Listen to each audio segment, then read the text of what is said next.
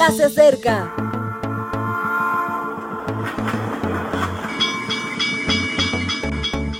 Partimos ya.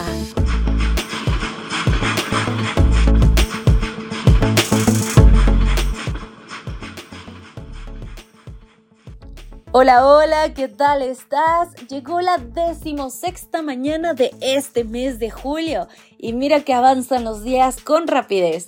Pero no dejemos pasar el momento de tener una reflexión y de poder aprender de las enseñanzas de su palabra.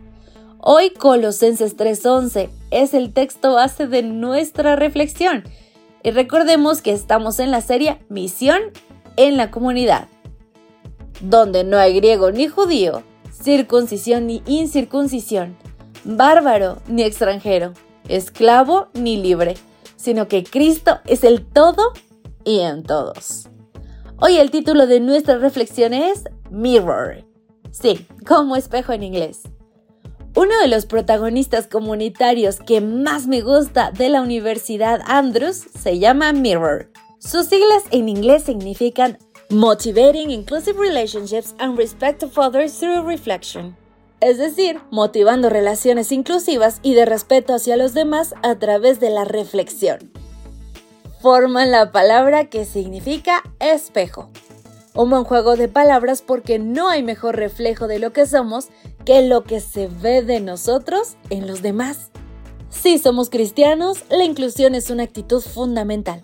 Ante la diferencia debemos reaccionar con apertura, no con rechazo.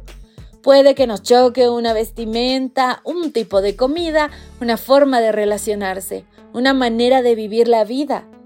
Pero no debemos nunca olvidar que tras esas diferencias hay una persona. Como bien dice Pablo, Cristo es en todos. Qué concepto tan hermoso, qué experiencia tan estimulante, ver a Jesús en cada persona. No queremos rechazar a Cristo y recordemos que al dar la espalda a otro, eso es lo que estamos haciendo.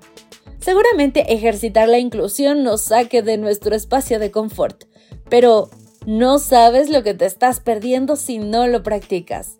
Si somos cristianos, el respeto debe formar parte de nuestra naturaleza. Vivimos en una sociedad que hace esfuerzos por incorporar la tolerancia en cada persona. Es una buena propuesta, pero mejor es desarrollar el respeto. ¿Por qué? La tolerancia nos enseña a aguantar las cosas que nos desagradan, pero el respeto nos instruye en el arte de ver lo mejor de los demás.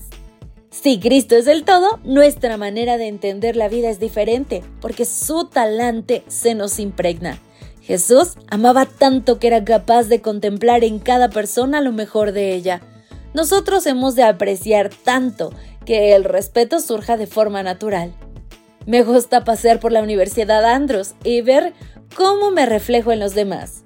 Algunas veces he de reconocerlo, veo que debo modificar ciertas actitudes. Otras, doy gracias al Señor por ello. Observo que me parezco algo más a Jesús. Hay tantas diferencias que nos hablan de un Dios creativo. A Él le gusta la variedad de colores, formas, pensamientos y sueños. Anhela además que nos aferremos a su arco iris, que comprendamos sus modos, que disfrutemos su manera de pensar y que compartamos su sueño. Él es todo y en todos.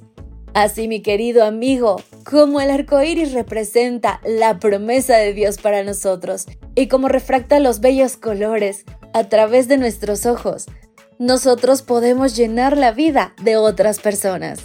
Recuerda que todos somos hijos de Dios, todos somos pecadores, todos necesitamos encontrar amor y necesitamos más de Jesús. Seamos espejos de su amor.